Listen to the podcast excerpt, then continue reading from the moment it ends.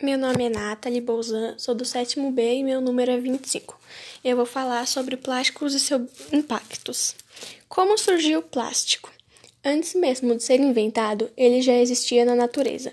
A palavra plástico derivava do grego plásticos, flexível. Define qualquer material capaz de ser modelado com calor ou pressão para criar outros objetos.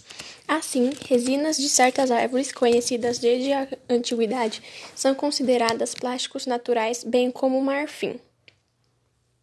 Já o plástico artificial surgiu com a contribuição de vários inventores, cada um deles obtendo um pequeno avanço em 1839. O americano Charles Goodyear criou o processo de vulcanização da borracha, que transformava o material natural em um produto mais resistente às mudanças de temperatura. Décadas depois, em 1870, o americano John Wesley produziu celuloide a partir da celulose das plantas. O material era usado, por exemplo, para substituir o marfim na produção de bolas de bilhar. Usos do plástico. Existem vários tipos de plásticos e eu vou falar sobre alguns aqui.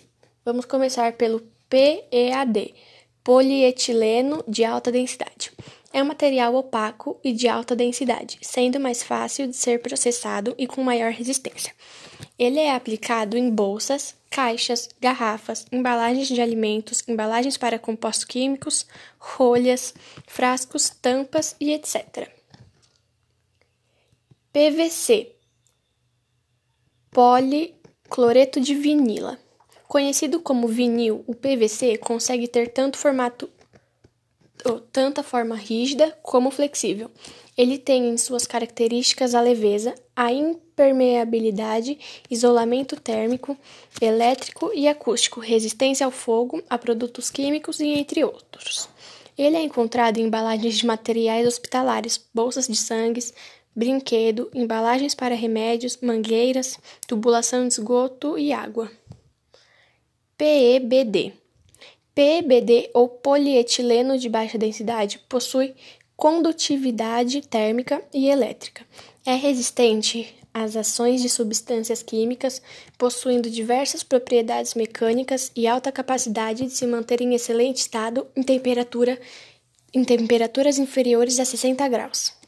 Este material está presente em sacos de lixo, filmes para fraldas descartáveis, sacária industrial, filmes para embalar alimentos e leite, sacolas para supermercados, entre outros. PP polipropileno. Suas características são resistência à mudança de temperatura, rigidez, brilho, transparência e conservação de aromas. O PP é usado em seringas descartáveis, fraldas, utilidades domésticas, potes, auto... Desculpa autopeças, caixas de bebidas, fios e cabos, frascos, embalagens de alimentos e etc. PS poliestireno.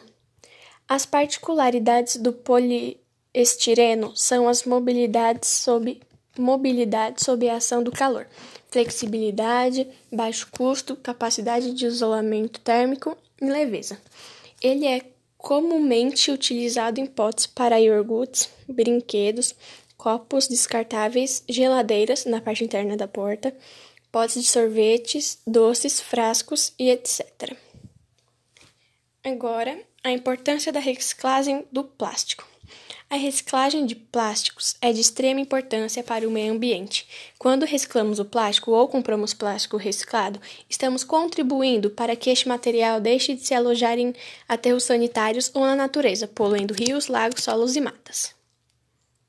Agora, a chegada dos bioplásticos, plásticos oxibiodegradáveis e os biodegradáveis. Os chamados biopolímeros ou bioplásticos contêm moléculas de carbono derivadas de materiais naturais. O Brasil tornou-se recentemente líder da, na produção mundial de bioplásticos com a inauguração de uma planta industrial que produz resinas de polieti, polietileno a partir do etanol. Fim.